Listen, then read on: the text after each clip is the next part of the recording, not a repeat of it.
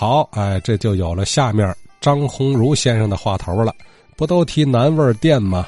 张先生后来在工作中接触了几位老南味店的老师傅啊。听大家聊到这儿了，他有几句话。等于我七五年呢，我选调回来了，分配到糖业研究公司。原来在河北路那儿，那领导说你家在哪住啊？我说我在哪儿住啊？正好你你你门口啊有俩厂子，一个乳品厂，你还有一个跃进高点厂，他就哪进你就哪上班吧。结果我就进了这个高点厂了。这高点厂啊，当时在烈路后来干了一年多了，我们就并到了天津市高点食品厂了，跟和平的和跟那个做西点的友谊的就合了。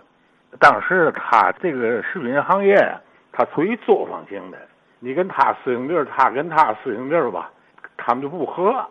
结果先调一个厂长呢，就看上我了，等于我就去那个角色为比喻能明白，串场的那个小花脸。一个我岁数小，那帮师傅们岁数都大，嗯，好像在文革后好像还没有退休，那帮师傅都七十来岁。有这个审计稻香村的，有紫阳观稻香村的，永济稻香村的，观园的，天园的，他们都是做南味的。其中有一个师傅啊，拜这以后啊，他做了点那个嘛那个腊肠，在那个业务室里头，说你嘛你品品。或者你品品，这咱咱外行啊，这不腊肠吗？他你说的不对，这叫广腊，这是广东腊肠。这个师傅是潮汕的，就是解放前就到天津，就是就好像干这个南味的。他说这个广腊呀，这个味味道在哪儿了？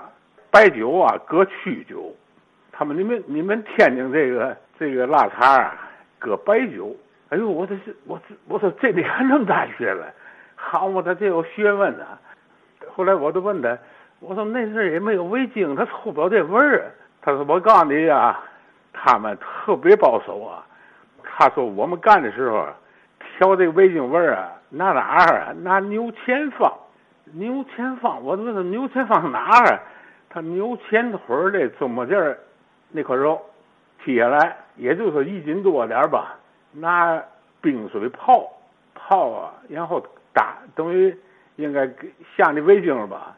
他搁那个，他拿那提味儿，他这个广辣和天津那个天津辣茶的区别。